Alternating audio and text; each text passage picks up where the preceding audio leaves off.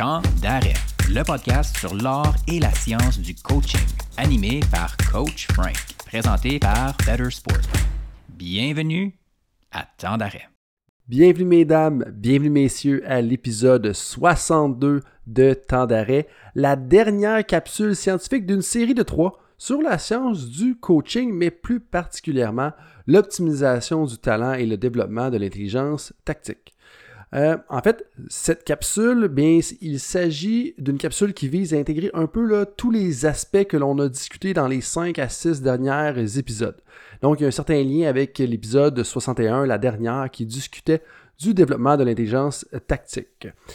Et en lien avec cet épisode-là, eh bien, j'ai décidé de me pencher sur des auteurs qui étaient cités à plusieurs reprises euh, par Alain Mouchet, soit Paul Godbout de l'Université Laval au Canada et Jean-Francis Gréhaigne de l'Université de Bourgogne-Franche-Comté en France. On salue nos cousins français qui sont à l'écoute.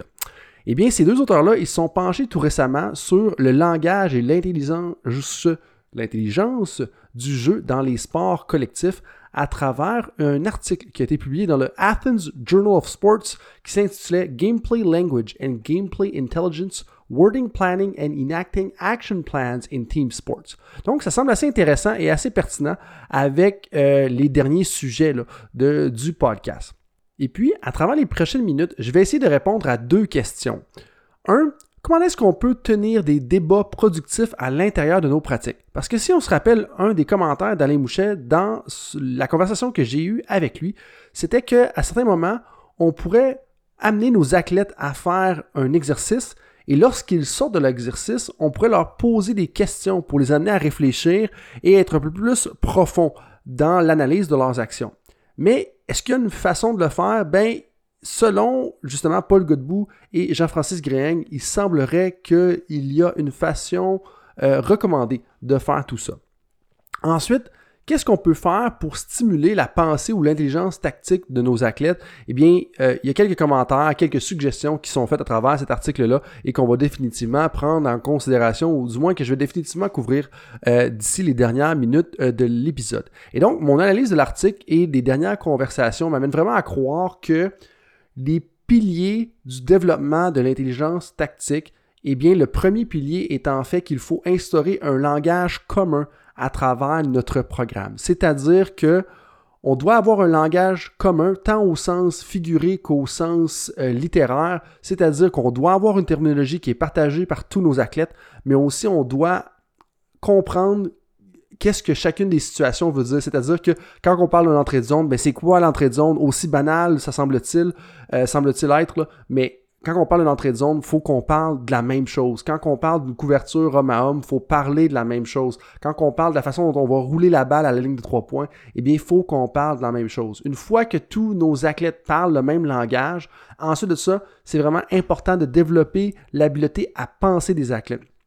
Parce que, particulièrement selon la dernière article justement de Paul Godbout et Jean-Francis Gréhaigne, eh bien, si on est capable de développer l'habileté à penser, on va potentiellement avoir des athlètes qui vont être plus intelligents. S'ils sont plus intelligents, ils vont pouvoir avoir des pensées qui sont plus profondes, plus complexes, et ça, ça va les amener à être encore plus intelligents. Et là, on a vraiment un cercle vicieux, le productif, si on veut, une boucle très productive. C'est-à-dire que plus on est capable de penser, plus on est de devenir intelligent, et ainsi de suite.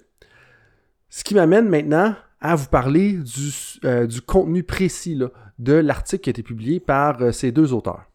Donc, le but de l'article était bien entendu relié au sport, mais on parlait plutôt d'étudiants dans ce contexte-là, étudiants dans le contexte sportif, et comment est-ce qu'ils pouvaient développer un langage et une intelligence du jeu à travers les mots, la planification et les différentes actions dans le cadre des sports collectifs. Bon, il y a quelques petites limitations euh, par rapport à cet article-là, c'est-à-dire qu'il n'y a pas d'expérimentation, c'est pas vraiment une étude empirique. Euh, c'est centré sur l'apprentissage des étudiants, donc à quel point est-ce qu'on peut transférer ça dans le domaine de la haute performance, ça reste à voir. Je pense qu'il y a quand même quelques petits parallèles qui se font, mais il faut quand même prendre ça en considération avant d'aller plus loin un petit peu dans le sujet. Et puis, je pense aussi qu'on peut euh, se fier aux différents commentaires qui sont faits dans euh, cet article-là, même s'il n'y a pas d'expérimentation, parce que les deux auteurs ont réellement une carrière assez exhaustive sur le sujet et on peut voir que c'était vraiment leur créneau à ces deux auteurs-là. Donc, je pense qu'on peut s'y fier, mais il faut comprendre que c'est pas nécessairement une étude empirique. Il y a quelques petits euh, détails qu'on doit retenir. Euh, pratique, c'est des opinions plausibles, comme dirait notre collègue Maxime Trump. Et puis, euh, je pense qu'on prend ça en considération. Et donc, si on rentre dans le sujet, mais la première chose que les auteurs mentionnent, c'est que tout part de la perception de la réalité par les étudiants, puis pour le reste du podcast, on va utiliser le terme athlète, tout part de la perception de la réalité des athlètes.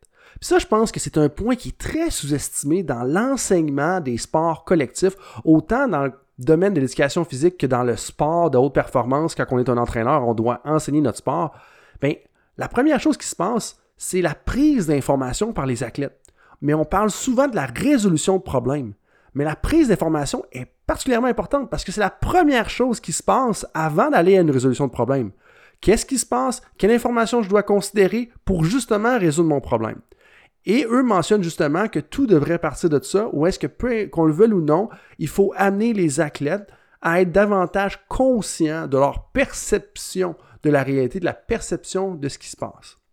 Ensuite, dans ça, ils mettent la table sur deux concepts principaux quand on parle de l'organisation du jeu et le développement de l'intelligence, soit la précision de la, terminologie de jeu, numéro un, c'est-à-dire que la terminologie doit être aussi pareille que possible. Puis aussi pareil que possible, c'est-à-dire que si on parle à Jean, si on parle à Jacques, puis si on parle à Pierre, est-ce que Jean, Jacques et Pierre, on devrait dire peut-être Pierre-Jean-Jacques, mais est-ce que Pierre-Jean-Jacques vont répéter les mêmes termes si on parle de la même situation?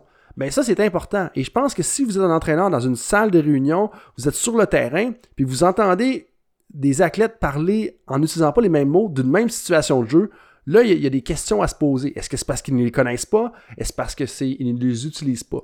Puis s'ils ne les utilisent pas, bien ça, ça pose problème aussi. Puis ça m'amène justement au deuxième concept qu'ils ont mis de l'avant dans le début de l'article, c'est-à-dire la conceptualisation de l'organisation du jeu. C'est-à-dire à quel point est-ce qu'il y a une compréhension collective des concepts qu'on essaie de mettre en place, que ce soit une couverture de zone en défensive, que ce soit euh, une, entrée, le type d'avant, euh, d'échec avant qu'on veut mettre de l'avant au hockey. Donc, il faut vraiment se poser la question là-dessus. Puis, une des suggestions euh, qu'ils ont pour être capable d'augmenter, si on veut, la compréhension collective des concepts et aussi la précision de la terminologie de jeu, ben, c'est d'utiliser des débats post-exercice. C'est-à-dire des situations où est-ce qu'on a soit un entraîneur ou un athlète qui observe une situation de jeu, un 4 contre 4, un 5 contre 5, un 3 contre 3. Ensuite de ça, peut-être que ce groupe-là performe justement l'exercice pendant 5 minutes, mais une fois qu'ils ont performé l'exercice pendant 5 minutes, on sort. Et là, le joueur ou la joueuse qui a observé et ou l'entraîneur qui a observé stimule la discussion entre les joueurs, les 8, les 10, les 6 joueurs qui ont travaillé ensemble. Et ça, ça semble être très important pour être capable de, un, amener à discuter du même langage. C'est-à-dire que on peut voir à travers l'espèce de débat qui a lieu après l'exercice de 5 minutes, est-ce que les athlètes utilisent le même langage? Est-ce qu'ils ont vu la même chose? Donc, s'ils n'utilisent pas le même langage, qu'est-ce qu'on peut faire pour remédier à ça? S'ils n'ont pas vu la même chose, est-ce que c'est parce qu'on a mal enseigné à quel endroit leurs yeux devraient être posés selon les différentes phases de jeu? Et ça, ça devient un outil très important qui était au centre euh, d'ailleurs du chapitre, euh, pas du chapitre, mais de l'article qui a été partagé par M. Godbout et M. Gréing. Et donc, ce qu'on veut faire, c'est tenir une situation de jeu peut-être à 5 contre 5, 4 contre 4, 3, 3 contre 3, par la suite, on utilise les observateurs pour stimuler une discussion. Et cette discussion-là, ben, en bout on peut faire des retours sur à quoi ils pensaient avant la mise en place de l'activité. On peut amener les gens à se poser des questions davantage sur qu'est-ce que leurs coéquipiers ont perçu. On peut amener chacun des individus, chacun des athlètes à partager aussi ce qu'eux ont perçu de leurs coéquipiers. Ensuite de ça, on peut demander aux observateurs, qu'est-ce que vous avez observé, vous, de l'extérieur? OK, là, c'est vraiment pas ce que euh, les athlètes nous ont mentionné qui se passait, mais peut-être que c'est parce qu'on avait une observation un peu plus macro de la situation. Et, ça, ça m'amène à vous dire que c'est vraiment un article qui aborde l'importance du langage et comment est-ce que ça, ça va mettre la table pour le développement de l'intelligence. Parce qu'imaginez un débat post-exercice comme ça, ou est-ce que les athlètes n'utilisent pas les mêmes mots pour parler des mêmes choses? Puis, puis pensez même juste dans votre quotidien. Dans votre quotidien, combien de fois vous êtes obstiné avec quelqu'un proche de chez vous, que ce soit votre partenaire ou non, ou votre famille, puis que vous parlez de la même chose, mais vous ne saviez pas que vous parliez de la même chose parce que vous n'utilisez pas les mêmes termes? Bien, en c'est un peu ça qu'on dit. Si on veut que nos athlètes puissent développer un modèle mental commun pour pouvoir générer des solutions créatives dans le feu de l'action, mais il faut d'abord et avant tout qu'ils aient une terminologie, commune, un langage commun, un modèle mental commun. Puis ça, c'est très important. Donc, ça fait déjà quelques minutes qu'on en parle. Je pense qu'on a compris euh, l'essence du débat post-exercice. Mais en terminant, ben, ça, ça nous ramène à une chose qui est très importante, puis qu'eux nous recommandent quand on fait ce genre d'exercice-là, c'est de passer de la pensée convergente à la pensée divergente. C'est-à-dire que si vous êtes en place, puis que vous facilitez ce genre de conversation-là, mais ben, la première chose que vous devriez faire, c'est utiliser des questions fermées pour amener euh, les athlètes à penser à ce qui s'est passé. C'est-à-dire que tout le monde se mette d'un commun accord sur ce qui s'est passé. OK, qui avait le ballon? Qui a réussi à, faire un tir au but? combien de joueurs étaient dans, du côté court? Combien de joueurs étaient du côté fort? Donc, se poser des questions fermées là, comme ça, ça met tout le monde au même niveau. Et en même temps, on a l'occasion de marteler un peu le langage commun, qu'est-ce qu'on veut dire par côté fort, côté court et ces choses-là. Et ensuite, on va vouloir amener les athlètes à aller vers la pensée divergente en utilisant des questions ouvertes. OK, on avait trois athlètes du côté fort, donc qu'est-ce que ça, ça nous dit? Ah, OK, tout le monde était plus proche de la bande, qu'est-ce que ça, ça nous dit? Qu'est-ce qu'on peut faire avec ça? Et donc, de passer de la pensée convergente à la pensée divergente, ça semble être particulièrement important pour, un, mettre la table sur le langage commun et ensuite ouvrir la porte au développement de solutions créatives par la suite et donc de l'intelligence tactique. Et donc faire un enchaînement de questions fermées vers questions ouvertes dans un débat en temps réel durant la séance d'entraînement après avoir fait une activité euh, de 5 minutes comme je le proposais tout à l'heure, peu importe la situation. Donc, c'était un article euh, qui était vraiment riche, qui avait beaucoup euh, d'informations. Faut comprendre que ce n'était pas une expérimentation, mais je pense qu'avec la carrière des auteurs, on peut définitivement se fier à ce qu'ils nous mentionnent. Et donc, je vous invite tout de suite dès demain à utiliser des débats post-exercice, un de 5 minutes, ensuite on en débat. Puis ensuite de ça, de, passer toujours de la pensée convergente à la pensée divergente en utilisant des questions plutôt fermées vers des questions ouvertes. Convergente étant, on amène tout le monde à parler de la même chose et penser divergente, on essaie d'explorer les différentes possibilités. On veut s'assurer d'avoir le plus d'idées possibles qui sont mises sur la table.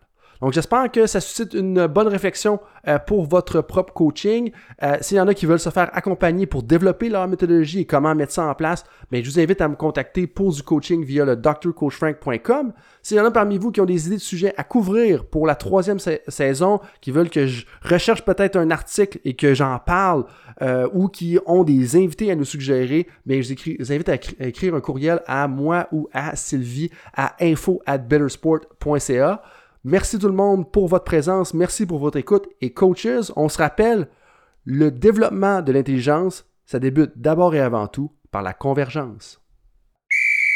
Salut tout le monde, c'est Coach Frank avec un petit rappel pour vous avant que vous partiez pour vos autres projets de la journée, que ce soit une pratique ou un entraînement. Est-ce que vous voudriez recevoir une petite réflexion de ma part par courriel? Est-ce que vous aimeriez ça vous faire challenger dans votre travail? Si oui, mais la réflexion du coach est pour vous. C'est quoi ça? Eh bien, c'est un petit courriel textuel qui partage les idées, concepts et débats qui animent mon esprit dans les dernières semaines. C'est très court, 250 à 500 mots. Et donc, si vous voulez recevoir ce genre de courriel qui va susciter de la réflexion, eh bien, visitez le drcoachfrank.com dans la section Contact et inscrivez-vous. Sinon, eh bien, je vous dis à la prochaine et merci d'être avec moi dans l'aventure Temps d'arrêt.